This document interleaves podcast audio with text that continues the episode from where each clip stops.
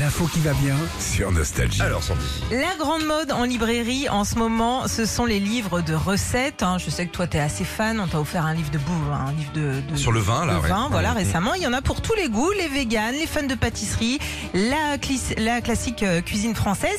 Et maintenant, il y en a aussi pour nos amis les chiens. Ils Pour qu'ils sont- mangent mieux. Et pour qu'ils mangent mieux, et puis euh, pour euh, varier un petit peu les recettes, ils sont eu plus de 8 millions en France.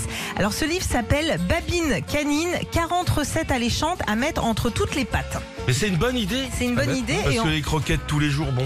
Oui, il faut varier un petit peu. Et en plus, ça a été fait par un, un cuistot et un vétérinaire en même temps. Oh, le dis gars donc. fait les deux.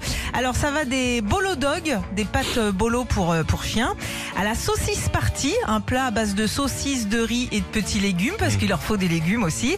Une recette de gaufres qui s'appelle euh, les waf waffles, Oh, C'est rigolo. bien bossé. des biscuits au bacon, des toutous cakes à la banane et il y a même des petits bonbons à la viande pour le dessert. Ok Il y en a donc pour toutes les gamelles. Ça peu importe le style de chien. Après, je me dis bon, t'as un gros Saint Bernard, Mhm. la saucisse partie.